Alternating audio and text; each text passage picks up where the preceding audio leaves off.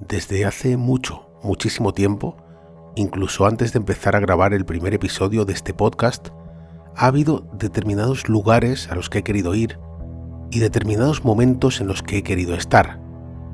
Son lugares y momentos que se salen de las rutas turísticas tradicionales en Escocia. El Festival Vikingo de las Islas Shetland es uno de esos momentos y uno de esos lugares. Hoy por fin puedo añadir a la lista de esos lugares y momentos este conocido Festival del Fuego del que no quería hacer un episodio sin haberlo presenciado antes. Por eso hoy os traigo este episodio especial sobre el Abgelia, grabado en Lerwick, capital de las remotas Islas Shetland.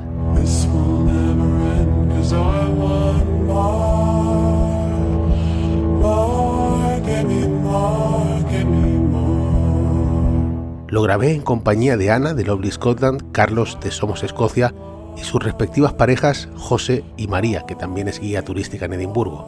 Por supuesto también mi pareja Beatriz. Los seis hemos pasado una semana en territorio vikingo, disfrutando de su fiesta y visitando lugares únicos, más cerca de Noruega que de Edimburgo.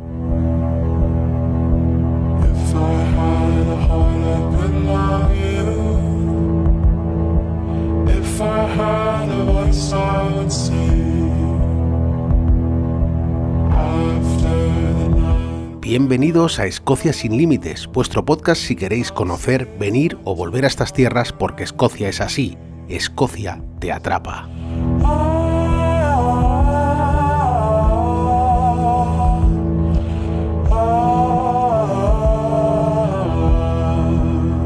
Soy Andrés, guía turístico y director en Mundo Escocia, donde podéis encontrar experiencias únicas de 5 días con salida y vuelta a Edimburgo, así como los mejores tours privados y excursiones a medida. Echad un vistazo a la web mundoescocia.com.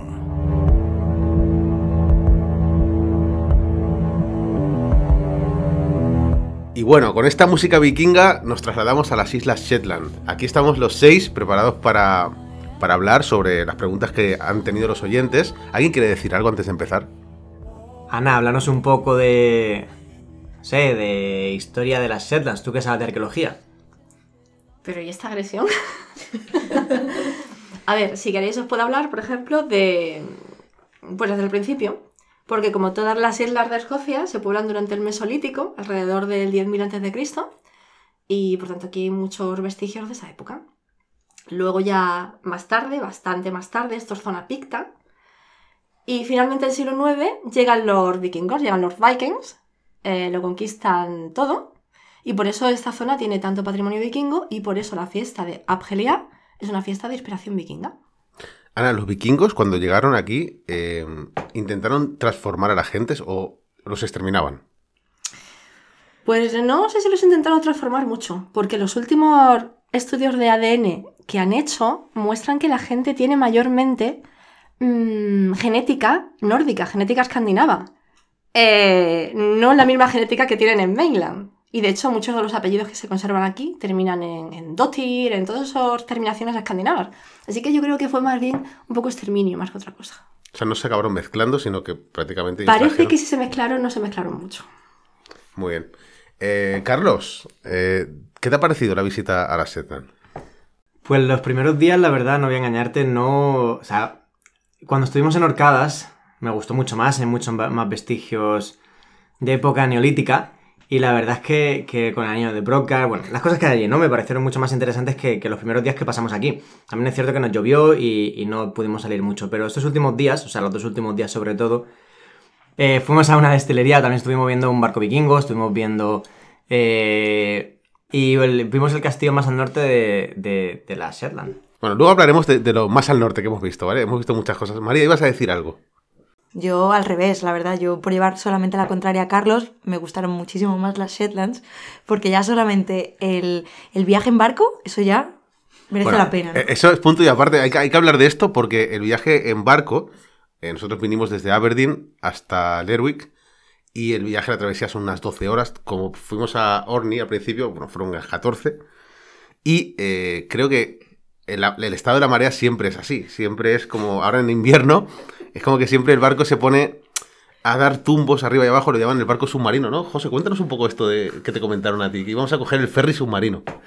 Sí, bueno, yo hace, hace, hace un par de, de meses estuve hablando con un compañero mío en el trabajo y le comenté que iba a ir a la Shetland. Este, este chico es de, de la Saugny y, y el chico pues, me comentó, ah, muy bien, ah, entonces vas a coger el ferry submarino. Yo, en aquel momento dije, ferry submarino, ¿qué, qué es, ¿qué es eso? Ferry submarino.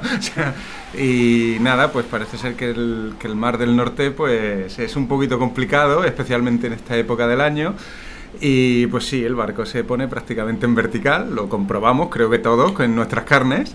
Y, y bueno, pues fue una experiencia única. Seguramente alguien nos estará escuchando y pensará que somos unos exagerados. No, no, había perros Eh. deslizándose, maletas deslizándose, personas Claro. deslizándose. Es, en- es, en- es verdad que, que el barco llega incluso, a- no, no voy a decir no- en horizontal vertical, pero sí que, sí que coge una inclinación importante. A ver, para que se hagan una idea, si duermes en la litera de arriba, cosa que le ocurrió a Andrés y a mí, y el barco empieza a tambalearse de la manera que se tambaleaba, pues hay momentos en los que te tienes que agarrar a la cama porque cae. Y las luces se encienden solas, además. Les están dando ganas a todos de venir a Shetland a ver, a ver todo esto, ¿no? Pero bueno, vamos a hablar de lo que sí que merece la pena, porque al final seguro que a mí me mereció la pena este viaje. Es una cosa que tenía pendiente, y creo que vosotros también. Y vamos a hablar de la Abjería. El Abjería es el motivo por el que hemos venido aquí, básicamente. Después sí que es cierto que hay más cosas que hacer, hay más cosas que ver, pero por lo menos yo creo que nos hemos movilizado todos para ver el Abjería. Carlos, María, ¿qué os ha parecido el, el Abjería, la fiesta que tienen aquí, la fiesta vikinga? Bueno, pues yo creo que creo que esto lo pensamos todos, que con diferencia es la cosa más local que hemos estado, ¿no? ¿Verdad? O que, o que hemos hecho todos, ¿verdad? Sí, ha sido una experiencia bastante local donde no queda cabida para los turistas. Ya por el hecho de lo difícil que es llegar aquí, ¿no? El viaje en barco, pues hace que mucha gente no, no acabe viniendo y, y la verdad es que se ha convertido en una festividad muy local. Estuvimos en un colegio en, viendo lo que es el- la, la- la fiesta y, y bueno, era muy, todo muy local. Espera, espera, vamos por partes. Eh, cuéntale a la gente lo que hicimos para conseguir un ticket en el Town Hall y cómo tuvo que ser, cómo tuvo que ser eso que para al final no conseguir nada. Bueno, lo que tuvimos que hacer básicamente fue mandar una carta Dejamos 100 años atrás en el una, tiempo. una carta eh, con la solicitud para la fiesta y un cheque con el valor de 240 libras. Creo que costaba cada eh, persona 40 libras. Lo mandamos, no sé, creo que a principio de enero y pocos días después regresó la carta con un papelito. O sea, un pequeño papelito que ponía que muchas gracias por haber intentado participar en nuestra fiesta, pero que estamos llenos. Le devolvieron el cheque, le devolvieron el cheque Y nos devolvieron el cheque. y, y bueno, eh, lo, lo digo porque cuando dices que es para gente local, es hasta ese punto. Es decir, no es que ellos se alegran mucho de vernos por aquí, pero el Town Hall es una fiesta muy, muy local. Y de hecho, al final nos vendieron entradas para el colegio, que es lo que has dicho antes, ¿no? Fuimos a un colegio de primaria donde había una fiesta montada allí. Cuando llegamos a las 12, 11 y media, ¿no? La gente ya iba doblada. Pero es, es muy curioso, ¿no? Llegas ahí, eh, la cocina del... Está, fue en, una- en un pequeño pabellón donde eh, una de las salas donde sería el comedor, porque estaban las cocinas y servían comida, se- servían refrescos y cada vez que iban llegando las, las comparsas, tampoco son comparsas, los, Squad. los squads, Sí, los escuadrones, ¿eh? Los los- escuadrones que iban disfrazados y representando su, su, su historia, llegaban y les daban algo de, de comer, de beber y se marchaban. Y para el resto que para la gente que estuviera ahí, igual. eh, tú además te llevabas tu bebida, que eso es bastante interesante, te llevas tu bebida y la dejas por ahí aparcada y luego de vez en cuando te vas a rellenar la copa. En en nuestro caso, había que ir al gimnasio. Oye, oye, Carlos, ¿y no, no tenías miedo que te quitaran tu whisky? O sea, ¿cómo, cómo, cómo, cómo explicaría Espera, espera, esa la- situación? La frase de, de Carlos fue: em, Cuando empieza a escasear la bebida, que escasee la nuestra también. Por si acaso. Recuerdo esa frase. A ver, Tío, no me acuerdo de aquí la gente deja las puertas de sus casas abiertas, las puertas de los coches abiertas y con las llaves puestas. Por lo tanto, que te vayan a robar tu bebida cuando todo el mundo se lleva su bebida, a lo mejor si hubiéramos llegado a quedarnos hasta las 8 de la mañana, digo tan tarde porque nos quedamos hasta las 6 de la mañana, yo creo que a esa hora a lo mejor nos hubiera escaseado la, la- hubiera escaseado la bebida, pero por suerte no, nadie se llevó nada. Y los abrigos. Los abrigos estaban colgados en perchas al lado de las bebidas y nada.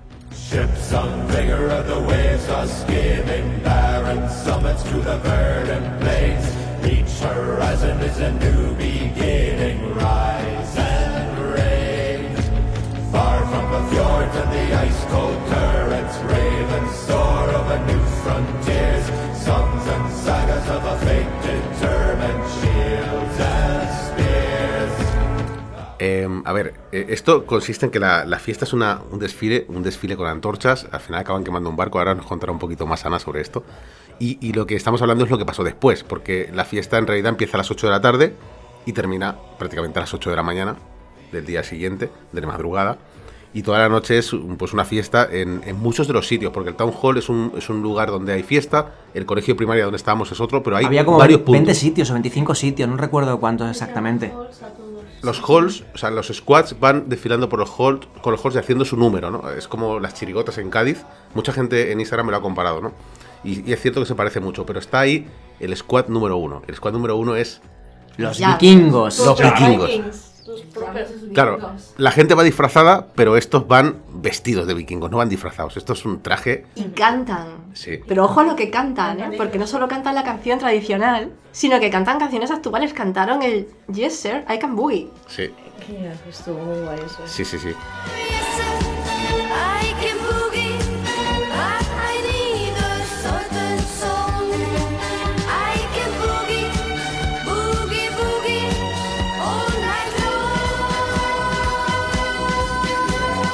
Ana, cuéntanos, para quien no sepa de qué va esto. Tú llegas allí a las siete y media que empezaba la procesión y ¿qué es lo que ocurre? Pues tú llegas allí a las siete y media y empiezan a desfilar. Primero pasan los vikingos con sus antorchas arrastrando su dracar que luego van a quemar. Y luego van pasando también con antorchas en la mano eh, todo el resto de squads. ¿Cuánta gente podría haber ahí con antorchas? Más no o sé, pero mm, cuenta que a lo mejor hay casi 50 squads y cada una por lo menos tiene entre 10 y 20 miembros. Incluso algunas más. Incluso algunos más. Los vikingos eran más, yo creo. Los vikingos eran mucho más. Eran muchos más, no sé cuánta gente puede haber ahí metida. Mm, más de mil. Mil- 1500 personas, ¿Verdad? fácil con antorchas, cada uno con su antorcha. ¿eh? Sí, sí. Y luego, ¿qué ocurre? La procesión va rodeando varias calles para que todo el mundo los pueda ver. Y, y cuando ya llegan al sitio donde van a, a quemar el dracar, arrastran el, bar, Que es un barco. parque de niños, un parque, un parque Sí, infantil. sí. Queman un dracar en un parque infantil. Eh, se ponen todos en círculo alrededor y van arrojando las antorchas al dracar y le prenden fuego. Y allí miramos todos hasta que se consume. Yo, yo tengo, yo tengo una pregunta y, y quizás sea una sugerencia muy interesante para las personas que, que vengan. Eh, ¿Qué crees que es más importante en la fiesta cuando tienes viento de 50 millas por hora y hay una hoguera inmensa en el medio de la fiesta? ¿Qué, qué crees que es lo más importante? ¿Qué vestimenta es más importante llevar? ¿Quién responde a eso? La nuestra no. Fireproof. O lo más viejo que tengas porque hay posibilidades de que se te acabe quemando algo. ¿A qué sí, María? Sí. Eh, la verdad es que todas las antorchas pasan súper cerca, súper cerca tuya, pero yo tuve la mala suerte de que yo creo que la que estaba más lejana justamente atravesó todo el parque de niños y terminó entre el chubasquero y el plumas, atravesando el plumas y el gorrito de lana. O sea, que yo era una, algo, algo que quemaba y, y te, quemó, te quemó la chaqueta. Sí, yo le dije a Carlos, oye, huele un poquito a, a quemado, pero era yo, pero todo bien, todo bien. Es que la- las antorchas pues desprenden trocitos conforme se van quemando y esos trocitos vuelan y, y en este caso María tuvo la gran suerte de recoger el trocito en medio de sus dos capas y allí Pero, crió ¿cuánto viento pensáis que había en, en el momento en el que estábamos allí? 30, 40 millas. Sí. Mm, No sé si tanto, ¿eh? No, no creo tanto viento, menos. No hacía tanto bien. Había ráfagas fuertes, pero tampoco era exagerado. Pero es que eran ascuas. Así que recomendación, si venís por aquí para la desfile de antorchas, la ropa más vieja que tengáis porque se puede quemar, hay posibilidades. Y más calentita. Ah, sí, porque importante. hacía un frío tremendo. Luego cuando pasas, o sea, cuando la antorcha pasa cerca de donde estás, pues notas el calor y eso, pero, pero vamos, antes de que empiecen a pasar las antorchas, te quedas como un pollo.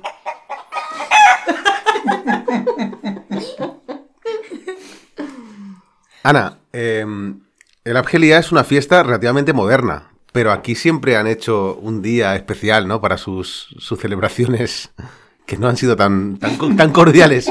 No han sido tan cordiales siempre. Ahora, desde una época que ya dijeron, oye, vamos a hacer algo normal, sacamos antorchas, quemamos un barco, que además es impresionante ver cómo tiran las antorchas prácticamente una a una y van cayendo dentro del barco y al final ocupan más las antorchas que el propio barco y se acaba quemando en una hoguera enorme. Pero ¿cómo se hacía esta, esta fiesta antes? Bueno, es que aquí tienen, eh, como hemos dicho, un patrimonio vikingo, entonces no son gente sutil. Así que hasta antes de 1875 no hacían esta fiesta, hacían la que es realmente la fiesta tradicional de aquí, que se llama, si no recuerdo mal, el tar barrel o tar barreling. Y esto consiste en llenar barriles con brea y sustancias incendiarias, prenderle fuego, ponerlo encima de un trineo y arrastrarlo por las calles de Lerwick. O sea, mejor quemar un barco que no quemar casas. Exacto. Claro, Yo creo que llegaron a esa conclusión. Dijeron, en vez de echar barriles de brea por ahí, por la calle, vamos a poner antorchas y quemamos algo en un sitio controlado. Y es lo que hacen ahora. El problema es que además hacían esto en estado de profunda embriaguez. No, no puede ser. Aquí no beben. Aquí no beben. Aquí casi no se bebe. Entonces en 1875 se prohibió esa fiesta y aprovecharon ese patrimonio vikingo para crear el Abgelia actual, del desfile de antorchas, la quema del dracar y los vikingos. Decía que, que aquí no se bebe porque recordad lo que nos dijo el señor del Town Hall, porque fuimos al Town Hall para, para ver si podíamos rascar una entrada. Al final no fue posible. Pero, pero el señor nos decía, el día siguiente de la Algeria fiesta, porque los profesores no están para dar clase, han bebido demasiado. Fue algo así, ¿no? Sí, ni, sí. Los, ni los conductores de autobús, ni... Ni los dependientes de la tienda. yo, yo- yo creo que esto todo vino porque dijeron, que- o estuvimos hablando de que había fiestas en los colegios, que había posibilidades, y, y por eso caché la historia de que el día siguiente no había, o sea, era un día festivo, porque estaban los, los profesores demasiado borrachos como para poder dar, Sí, dar clase. Tal cual, además. eh, Pero lo bueno es que cuando fuimos al Town Hall a intentar rascar entradas, el señor muy amable nos dijo que obviamente no, pero nos dejó ver el Town Hall por dentro como lo tenían todo formado para la fiesta. Sí, nos dejó ver el sitio que ya lo habían forrado de plástico en el suelo. Habían forrado la moqueta de plástico en previsión ¿no? de lo que podría haber pasado ahí, de lo que pudo pasar. Y, y bueno, la verdad es que estuvo muy bien porque nosotros vimos una fiesta que no era la principal del Town Hall, pero estuvimos en el colegio de primaria. Hubo muchas más. Entonces, lo que, lo que decíamos antes, los squads iban variando de un sitio a otro. Y a nosotros nos tocó el squad número uno, el de los vikingos, a las, A las cinco y media. Cinco y a las cinco y media de la madrugada, ¿no? Eh, creo que de los últimos, además. Sí, sí, de los últimos. Creo que de- después de esa solo tenían dos, me parece. ¿no? No, pero había mucho, había mucha más gente, o sea, había muchas más marcadas en rojo todavía que no habían pasado. Yo creo que no las actualizaban Sí, ya, eso- estaban demasiado borrachos. Lo actualizaron hasta las 2 de la mañana. Después ya no había Eh, nadie eh, poniendo Es ahí. que había una pizarra donde iban eh, cambiando, o sea, cada vez que llegaba un, un squad, iban poniendo su número en otro color, como que había llegado ya. Sí, pero eso dejaron de hacerlo a la una y media. Llegó un momento que ya, hasta aquí. Pero Sí, tengo que decir una cosa, sí que es verdad que sacaron sándwiches hasta el final. Oh, sí. Sí, sí, cada media horita sacaban sándwiches, sacaban Pastas, dulces. pastas dulces. Y una sopa con una especie de que no sé si era carne. Haddock chowder, haddock chowder, que es una sopa típica aquí en la Shed. No, pero luego eh, traían trozos de cosas que, que había gente que lo echaba en la sopa. Ah, sí, Yo bueno, eran un, una- uno, trozos de no carne. sabía- ¿Tú estás seguro que eso era carne? Sí, era, era carne de cerdo. Yo no tengo claro. Yo, yo creo que eran los mismos profesores quien preparaban todo y lo iban sacando y después se iban bailando y así. Yo creo que es de lo que más me gustó, ¿eh? Todo lo que preparaban y lo sacaban. Fue muy local. Tan local que no nos encontramos, apenas un, un par de turistas nos encontramos nada más en todo el viaje.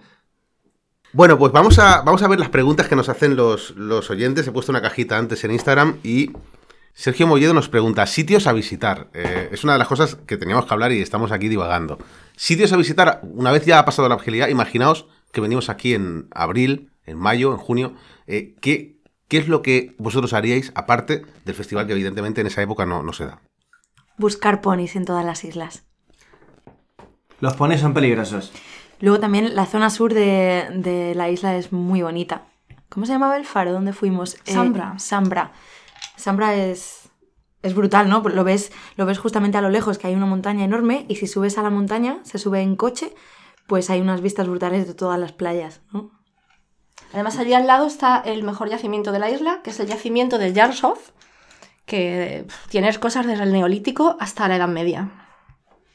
También ver los todos los paisajes en general con el coche, ya que los paisajes son muy highlands, muy como las tierras altas, muy montañoso. A diferencia que en Orcadas es todo mucho más llano, pero Highlands es mucho más, eh, perdón, eh, Shetlands es mucho más montañoso. A ver, estamos hablando de que eh, Orkney, Orcadas, sí que es cierto que la, la mainland es más llana, pero no, en general no son todas las islas más llanas. Eh, la isla de Hoy, por ejemplo, tiene un desnivel más considerable. Lo que pasa es que mainland aquí, aparte que la isla es más grande, eh, sí que es verdad que es más montañosa. A mí me ha recordado mucho los paisajes de las Highlands, en algunos casos. No os ha recordado El los valle, ¿no? lagos. Hay Sí. valles, lagos. Como la, toda la zona de Glen Cove. Ha, ha habido momentos... Los colores, los colores del paisaje, eh, ese color marrón ocre característico de las Highlands, también lo ves aquí. También es recomendable visitar las dos ciudades más importantes. Una sería Lerwick y la otra sería eh, Scalloway. Que bueno, que no es que sean nada del otro mundo, pero hay que visitarlas ya que son las más eh, importantes que hay por esta zona. Yo recomendaría también a quien le guste la naturaleza, los acantilados están llenos de, de pájaros y de sus nidos. Y. Ana va a decir algo. Sí, es que precisamente me estoy acordando de que si hablamos de aves, eh, en la isla de Angst, que es la más norteña, está la reserva de Gérmanes, que es una de las mayores colonias de frailecillos del mundo. Frailecillos, ¿y ¿en qué época? Porque esto, esto cae... en la- Frailecillos. Claro, pero te preguntan siempre, siempre. De mayo a agosto. Claro, fuera de esa época no hay frailecillos. No, están en el océano. Vale, también cuando vais a la, a la última isla, a la de Ant, eh, hay que ir buscando los carteles donde pone este es el, el fish and chip más al norte de Reino Unido, este es el punto más al norte de Reino Unido, este es la destilería más al norte de Reino Unido. Al final eso también es visitable y es algo, es algo turístico. Claro, es, eh, eh, todo lo que hay ahí es lo último eh, al norte de Reino Unido. Es decir, la última piedra es la que está ahí, la última piedra es la última. Y la última playa, el último fish and chips, el último baño público. Y el último fish and chips se come bien, Oh, buenísimo. buenísimo. riquísimo. Sí, pero ese, ese está en la otra parte, pero sí, sí. A ver, eh, hay otra persona aquí que pregunta eh, cómo es la forma de vida en las islas. Yolanda nos pregunta cuál es la forma de vida, es decir, supongo que se refiere a la principal actividad económica. La principal actividad económica es la tranquilidad, porque aquí estás súper tranquilo. Si quieres, si quieres vivir aislado, eh, es un sitio fantástico. Quizá tú nos puedes ilustrar un poco más No. de la actividad económica. A mí me ha, me ha llamado la atención que eh, las dos o tres personas con las que hemos hablado sobre, so- bueno, por ejemplo, el guía que nos atendió para enseñarnos el blog, eh, nos sorprendió que era danés. Hmm.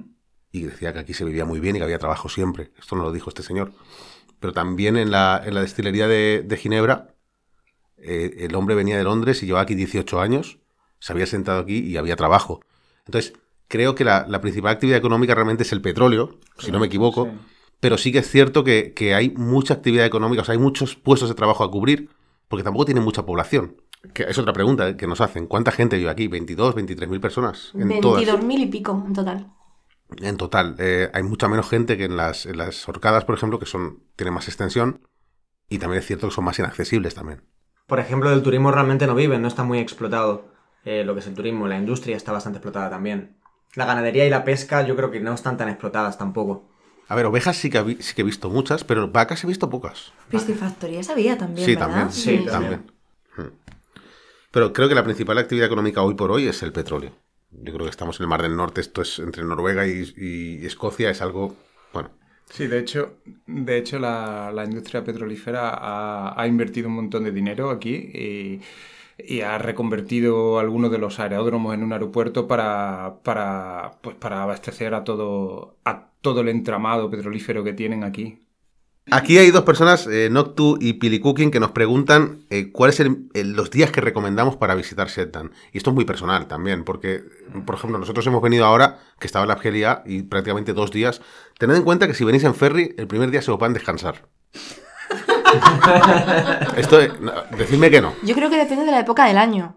Porque si vienes en invierno es lo que tú dices, la travesía en ferry es muy dura, casi todo está cerrado, eh, hace muy mal tiempo como para ir a ver muchas cosas, entonces a lo mejor si te quedas solamente, no sé, cuatro o cinco días es suficiente. Pero si vienes en verano yo aprovecharía para poder ver las reservas de Avers, todos los yacimientos que están abiertos y disfrutar mucho más el sitio. Y a lo mejor vendría una semana, como mínimo. Una semana yo creo que sería lo, lo ideal, ¿no? Porque si ya que vienes aquí, te quedas una semana. Yo creo que no tiene sentido venir menos de una semana, ¿no? Además, en invierno, si no vienes para la Argelia, es un poco tontería venir aquí porque al fin y al cabo llueve bastante y los días son bastante cortos. Y, en- y y por, por contraposición, en, en verano tienes... ¿Cuántas horas de, de sol tenemos? Todas. Todas. Todas. Pues no, porque no tienes noche. La noche no. debe durar tres horas o cuatro, lo En, sumo. en junio aquí no se tiene que hacer de noche. Aquí tiene, Sí, que se ser, hace de noche. tiene que ser bastante clarito. No, no, yo os digo, os digo por los tours que hemos hecho en Orcadas que, que el día 21 de junio no anochece del todo en Norni y esto está más al norte. O sea, no hay noche como tal, hay, el horizonte se queda siempre claro. También es cierto que supongo que en invierno es al contrario, nunca se hace de día del todo. No, claro. El chico de la, el chico de la destilería nos dijo que en verano ah, no se hacía de noche. Claro. O sea, lo, lo confirmó, que no se hace de noche. Y- Oscurece y tal, pero seguramente no es noche. Hombre, también más en la última isla, que estaba en lo más alto. Yo creo que para, para invierno lo hemos hecho bien. Siete o ocho días está bien. Hmm. O seis o siete. En invierno. Sí. Y más contando que la Argelia ya te, ya te come dos días. Sí, entre que tienes que descansar del ferry y luego sales por la noche, Descansar de la Argelia. descansar de la argelía y cuando te das cuenta llevas do- tres días, los tres primeros son para descansar y luego ya te pones a ver cosas, ¿no? Pero es que tiene que ser así porque el, el ferry, en realidad, aunque parezca que estamos exagerando, no descansas. Como te pilla un día como el que nos pilló, no descansas. ¿Cuántos kilómetros por hora nos hizo en el ferry? Y sin exagerar. El viento era 100 kilómetros por hora. 100 a la llegada. kilómetros por hora. Sí, Sí, sí. sí, sí. Sí. Y de hecho el día siguiente se canceló. Sí. El ferry del, del domingo se canceló porque eh, veían inviable. Y para que esta gente cancele un ferry, imaginaos. Lo suyo venir también con transporte, no vengan sin coche o sin autocaravana o sin, sin un transporte, porque al final aquí moverte te hace falta un, tran- un transporte. O sea, está bastante mal, está, está comunicada la isla, pero no hay un servicio de autobuses regular como puede hacer a ver, en ciudades como Edimburgo, Glasgow, Stirling. Nosotros vinimos con, con la furgoneta y, y somos seis, los seis íbamos con la furgoneta y tuvimos la, la mala suerte, o bueno, o la buena suerte de pinchar en la, en la fábrica de cerveza. Ups, vaya. Entonces, bueno, mientras yo me iba a arreglar el pinchazo, pues Es cierto, la verdad es que por suerte el señor además fue muy simpático. Aquí la gente es encantadora. Es. La cervecería cerraba, o sea, la fábrica cerraba a las 5 de la tarde y creo que salimos de ahí a las 6 y algo y le dijimos al, al- al dueño de que estaba allí, que estaba sirvi- sirviendo las cervezas. Oye, ¿qué hora cerráis? Dice, hasta que os queráis quedar vosotros. Yo creo que con diferencia hemos encontrado aquí a la gente más simpática de Sí. toda Escocia, me atrevo a decir, ¿eh? Yo creo que a lo mejor merece la pena mencionar para la gente que quiera venir al festival que deberían reservar con bastante antelación. La mayor cantidad de antelación que puedan, sobre todo el tema del alojamiento, ¿verdad? sí, nosotros eh, todo esto lo empezamos a mover en noviembre. Estamos hablando que ya íbamos tarde. eh, en noviembre y esto ha sido a finales de enero. No todos los años es el mismo día, es a finales de enero. No, es el último martes de enero. Y además es que, según lo que nos dijo el señor que nos arregló el pinchazo, que además está muy bien conocer gente local por esto, eh, él nos comentaba que todo el mes están haciendo fiestas. De hecho, no es todo el mes, es de enero a marzo. Cada, cada martes o cada semana lo hacen en un pueblo diferente. Lo que ocurre es que el Abgelia en Lerwick es el más importante porque es el más turístico, el más conocido. Pero eh, esto de quemar cosas y de llevar antorchas lo hacen prácticamente desde enero hasta marzo. Es que lo hacen en enero porque en enero era cuando se celebraba el festival de Yule. O Yule, como mucha gente puede conocerlo. Y, después, aparte, tienen otras actividades el resto del año. Es decir, las Shetland al final se pueden visitar eh, según lo que quieras, según lo que quieras hacer. Evidentemente, ahora en invierno tienen este atractivo de los festivales del fuego. Pero, por ejemplo, para visitar Brogs, puedes venir todo el año. Si te gusta la arqueología. Para mí no tiene tanta riqueza a nivel arqueológico como Orcadas, pero lo que tiene está bien también. Es interesante. Merece la pena verlo. Sí. Bueno, María, algo que te haya gustado mucho y algo que hayas dicho, "Uf, esto no. ¿Los bailes? El Kaylee, el Kaylee de, de las fiestas, además. Claro, ¿cómo se llama? Highland Dance. Sí. ¿No? Highland Dance, ¿no? Bueno, deciros que entre que venían los squads y que se iban, ¿no? La gente que venía del pueblo, pues yo creo que entre descanso y descanso, para hacer tiempo, eh, tocaba justamente música en vivo y tocaban el Kaylee, ¿no? El Highland Dance, y entonces salía todo el colegio a bailar. Bueno, nosotras, nosotras y nosotros, ¿eh? Yo creo que aquí se animó todo el mundo. Eh, bueno, ¿cómo que no? Casi todos, casi todos. Casi todo el mundo. Sí. Empezamos a aprender a bailar y la verdad es que puedes terminar con agujetas. Que la combinación, mm, bailes, alcohol, vikingos. Esto, esto, es que nos sentíamos, esto era como, como la fiesta esa del Titanic, la de la tercera clase. Sí. sí. Pues igual así toda la noche.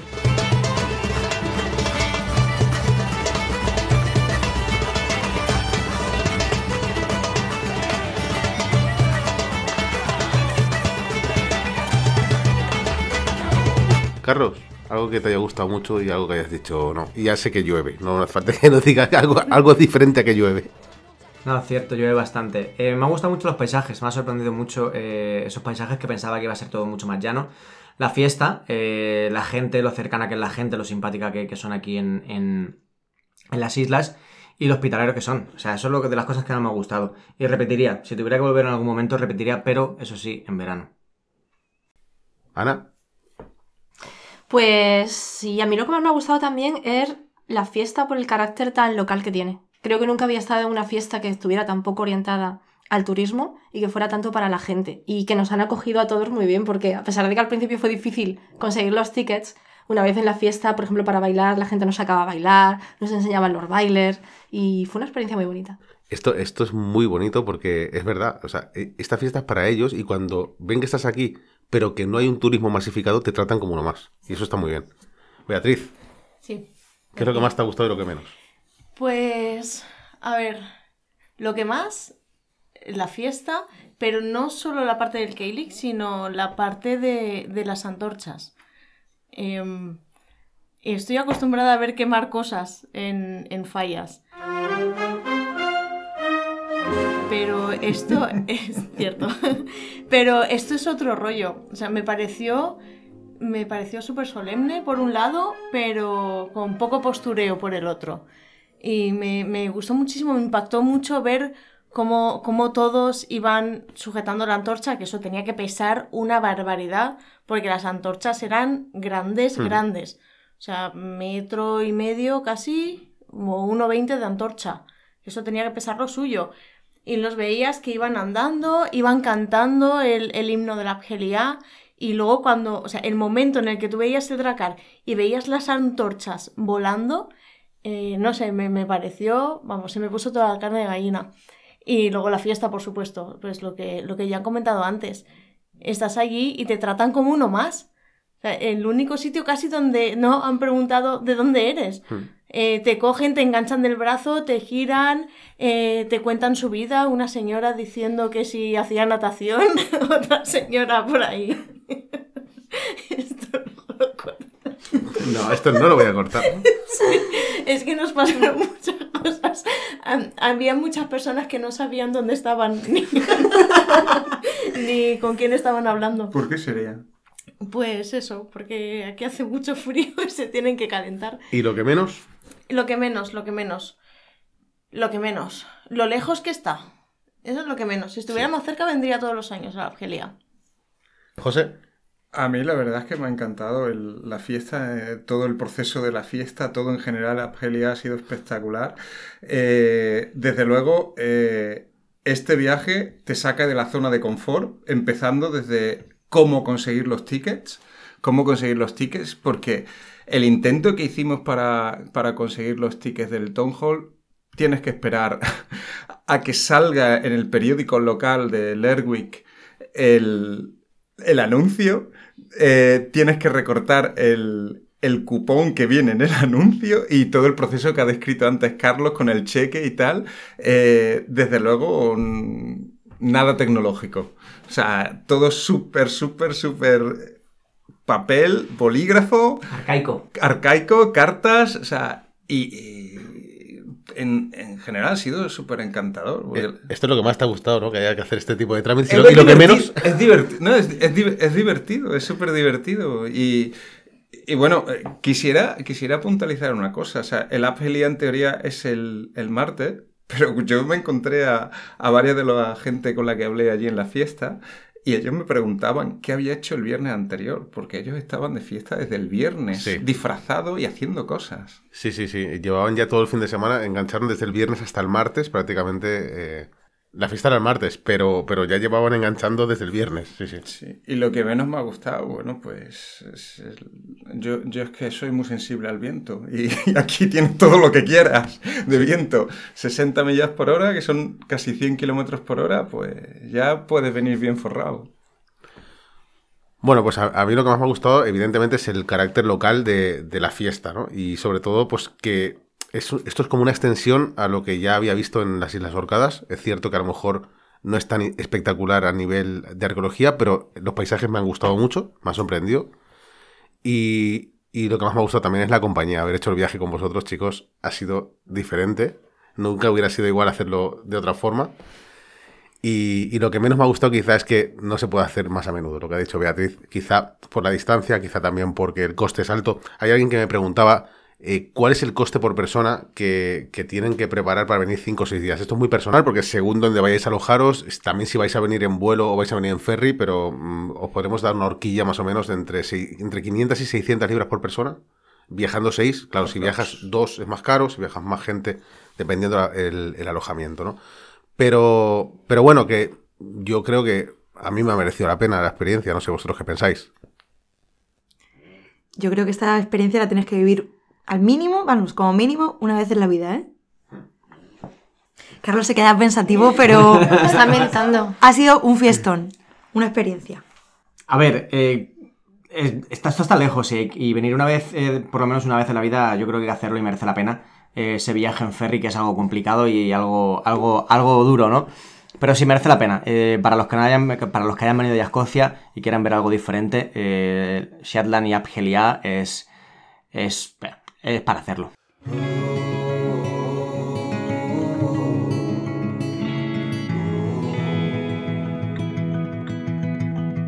Bueno, chicos, pues queréis decir algo más, queréis añadir algo más, porque literalmente tenemos que terminar de grabar porque tenemos que pillar el ferry de vuelta.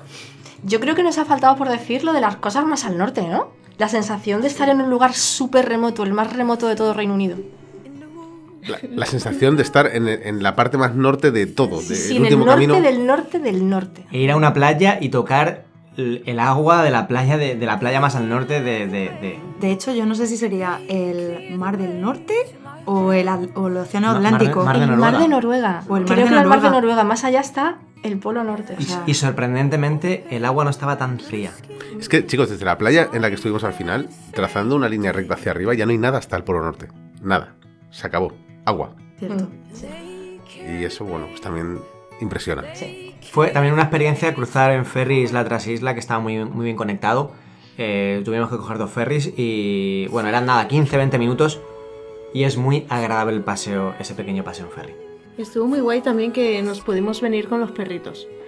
Que eso es un añadido. Muchas veces no quieres viajar porque tienes que dejarlos, o bueno, es una historia, y, y poder traértelos y, y poder estar en una casa donde estén ellos también, y, eh, no sé, eso ha estado muy guay también. A ver, hay que tener en cuenta que nosotros vivimos todos en, en Escocia. Lo digo porque si alguien nos escucha y. Porque mucha gente, mucha gente me lo dice, ¿no? ¿Y cómo voy con el perro desde España? Eso ya sería otra cuestión, o desde Argentina. Eh, nosotros tenemos la suerte de que vivimos aquí todos con, con nuestra mascota y hemos podido venir con ellos. Pero no es tan fácil si tienes que llegar en vuelo hasta, hasta Escocia. A ver, tampoco es fácil porque hay que encontrar alojamientos que te acepten a los animales, que eso tampoco es sencillo. De hecho, fue bastante complicado, ¿eh? Era casi la única casa que había que los aceptaba. Claro, en noviembre, cuando nos pusimos a buscar. Y claro, el ferry también tienes que coger una camarote especial para que pueda ir el perro o... No es un camarote especial, simplemente es un camarote, ¿no? Son camarotes pet friendly y tiene solamente nueve cada ferry. Sí, sí, sí. sí eso no todos los camarotes son pet friendly. Ahí estuvo Ana atenta para poder eh, eh, reservar ese camarote pet friendly. José, ¿querías decir algo? Sí, simplemente dejar constancia de que Andrés ya puede poner una pegatina en su van que dice que esta van ha estado más al, más al norte de lo más al norte posible del Reino Unido. Más al norte que ninguna. Efectivamente, o sea que cualquier tour iréis en la van de más al norte. Esto, esto ya lo había pensado en esto. Qué guay. Bueno chicos, muchísimas gracias eh, por, por haber grabado este episodio de Escocia sin Límites, el 103 ya, las Islas Shetland. Y, y espero veros en más viajes como este, sinceramente. A lo mejor el próximo. Bueno, no voy a decir nada. No, no digas nada, Vale, Ah, pronto. pero ya lo tenemos, ya lo tenemos en mente, ya veréis. Pues nada chicos, muchas gracias y nos vemos en el siguiente episodio aquí, en Escocia sin Límites. Gracias a ti. Adiós, hasta la próxima. Adiós. Adiós.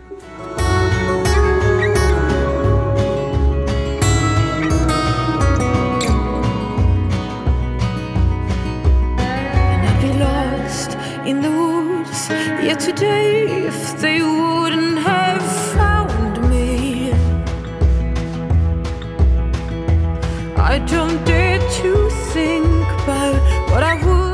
Bueno, pues esto ha sido todo por hoy. Quiero decirte a ti que estás escuchando que a partir del año que viene, a partir de septiembre de hecho, eh, estarán las plazas disponibles para el próximo Abgelia.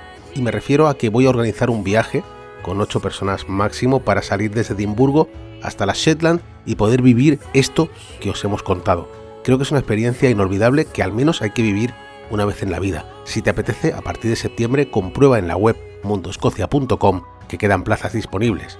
Muchísimas gracias por seguir ahí, un episodio más conmigo. Muchísimas gracias también por tus valoraciones de 5 estrellas en iVoox, en Spotify, en todas partes, porque sin ti no existiría este podcast. Muy buen fin de semana y nos escuchamos en el próximo episodio aquí, en Escocia sin límites.